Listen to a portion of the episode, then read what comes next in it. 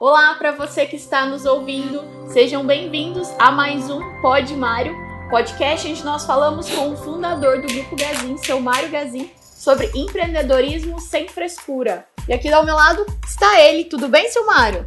Oi, Michele, tudo bem? Com toda certeza, muito obrigado por estar aqui comigo mais uma vez e obrigado por todos vocês que estão ligadinho aí. Não desligue não, fica aí que agora vocês vão ver umas coisas boas aqui, né? E hoje a gente vai vai dar uma aula aqui, né? O seu Mário vai dar uma É, aula hoje, aqui. hoje é diferente de, de, de ontem, né, do dias. outro, né? Então, hoje vai ter muita coisa diferente aqui. Então, no episódio de hoje, nós vamos ver que, de fato, o que leva uma empresa à falência, né? Então, existe vários fatores, né, seu Mário, que pode acarretar nisso, mas a gente separou aqui os quatro principais para falar hoje. Então, você que está ouvindo a gente, já pega o papel, pega a caneta para anotar, que vai ser uma aula. Seu Mário, muitos empreendedores não consideram fazer o planejamento adequado para a empresa. Por isso, eles acabam não se preparando para os imprevistos, chegando muitas vezes a se endividarem. Eu acho que essa é uma das causas principais aí quando o empreendedor ele entra no endividamento. Então, o que, que é que quebra a empresa? É o caixa, né? O caixa falido, o caixa fraco, aquilo que a gente não fez. Tem uma coisa aqui bastante interessante que se a gente pegar um DRE, um, um balanço, né, você vai ver um monte de linhas escritas. A primeira em cima é o valor da venda, né? Tudo que você vai vender está em cima lá, né? Um, coisa. E depois tem risco ali, é, custo médio, quanto você pagou, valores e foi outros valores e mais valores, despesa e tudo. Embaixo tem uma outra linha embaixo, lucros e perca. Então, tá focado em duas linhas só, tudo. O resto tudo é consequência, né? Se você tem lá em cima, você tem uma despesa mais alta, você tem que vender mais. Você tem que fazer qualquer coisa para vender mais. Porque senão você chega na última linha com prejuízo. E um mês de prejuízo, você sustenta ele. Dois meses de prejuízo, você sustenta ele. Mas no terceiro mês, se deu prejuízo, a gente tem que ver se é que a gente está administrando mal. Quando nós falamos administrar mal, não é muita coisa, administrar mal a venda e o lucro. Os dois. O que, que é que não está batendo ali? Então você fica lá olhando. Se você tem uma despesa, você tem que ter mais venda para chegar embaixo com resultado. Então, o que manda no meio é o sanduíche. Ah, eu quero um sanduíche de pão com mortandela. Aí, a mortandela está no meio. Né? Embaixo e em cima é que vai fazer a forração. A estrutura, né? Isso, a estrutura. Né? Aí você quer lá no meio, você vai botar maionese, vai botar manteiga, tem um monte de coisa. Assim é a nossa empresa. É venda e resultado. Então vamos lá, seu Mário. Outro fator que pode levar a empresa à falência é a má gestão. Porque se um negócio está com problema na administração, isso acaba afetando todos os outros setores, inclusive o financeiro. É isso mesmo que acontece? Mais ou menos, né? É mais ou menos. Aqui cabe aquilo que nós estávamos falando agora há pouco, né? do, do, do, do, do, setor de um ou de outro. Se a mal gestão, mau planejamento. Se a gestão está mal, é porque você está vendendo mal. Ou você está comprando mal, ou você está vendendo muito barato, ou não está tendo resultado. Vai caber um negócio assim que é bastante interessante, que eu já falei isso numa palestra muitos anos atrás. A construção de um barco. A pessoa constrói um barco e o barco fica pronto, solta rojão, inaugura o barco, todo mundo entra dele. E aí ele vai entrando, vai entrando, ele vai pegando ondas e ondas e ondas e vai em lugares mais fundos. Ele vai pegando mais água. Ele começa então a ter vazamento. Vai tendo rachaduras. Entrando água aqui, entrando água ali. Isso, ele foi feito um barco para andar só no raso.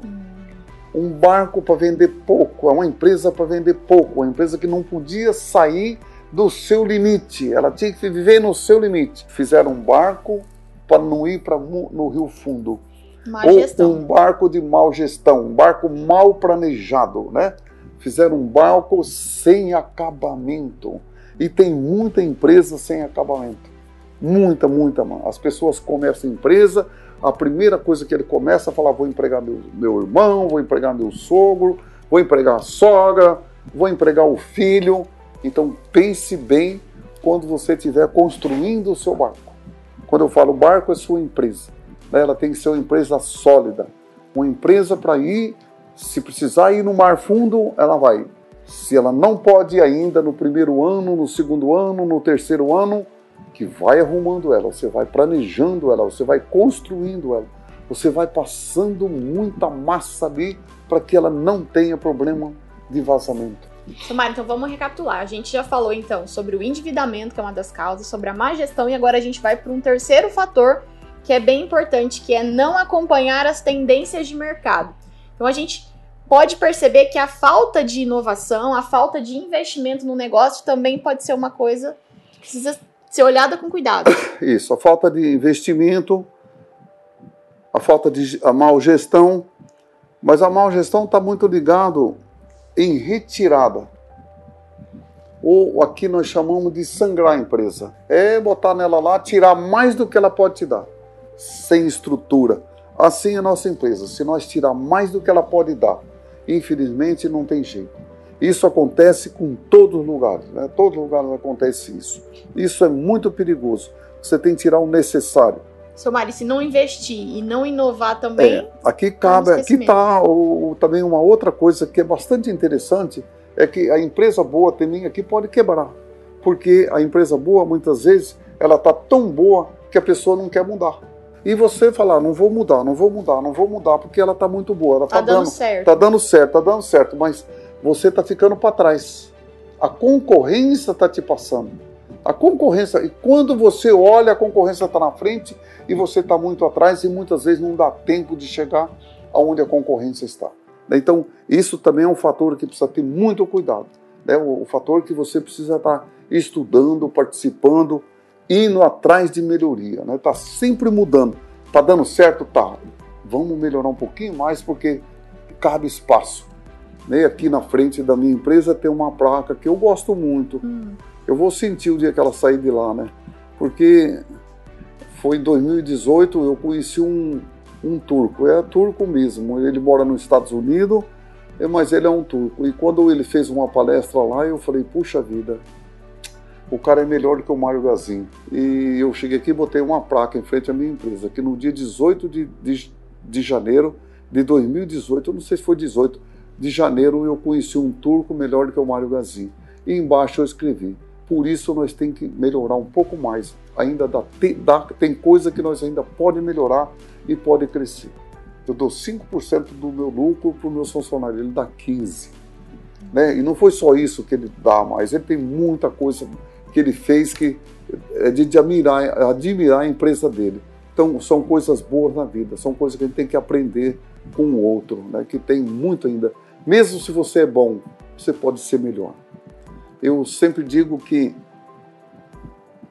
se você contratar um funcionário ruim, você vai ter ele ruim para o resto da vida.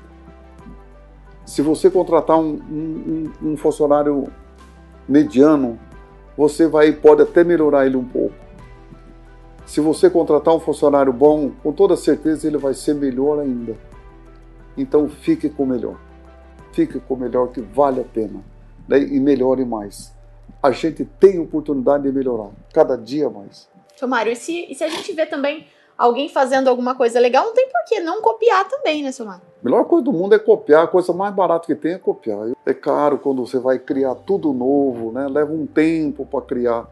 Assim é tudo na vida. Você vai uma máquina, um trabalho, você viu o outro fazer e você pega e faz melhor né, o outro está fazendo melhor que você, você pode se adaptar ao jeito dele. Isso tudo dá certo, gente. Seu Mário, por último, e não menos importante, são os clientes. A melhor técnica de vendas que existe é a conexão com o cliente, é estar tá de olho no, no cliente, que é o principal norteador.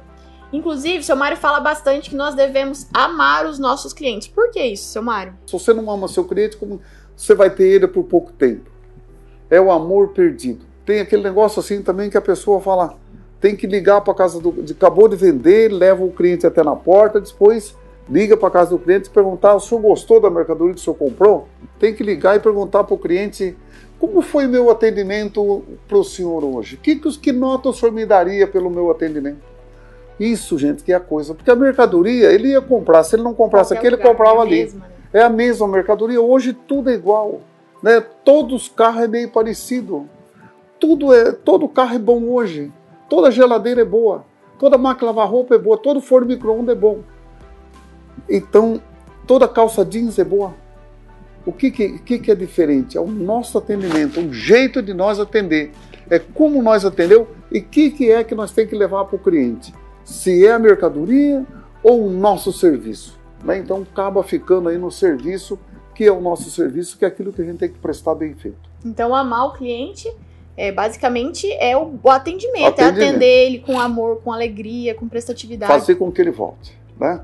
E assim nós chegamos ao fim de mais um Pod Mário. Eu quero agradecer todos vocês que estiveram conosco em mais um episódio e convidar vocês para continuarem acompanhando a gente, enviar para os seus amigos, para as pessoas que vocês gostam e agradecer também o seu Mário por toda a sabedoria e por esse tempo aqui com a gente. Então, Obrigada, seu Mário. Gente, muito obrigado por você estar ligadinho no nosso Pod Mário e hoje ficou aí bastante. É uma aula mesmo de empresa. A empresa é uma coisa bastante complicada. Né? Eu amo muito a minha, espero que você ame a sua.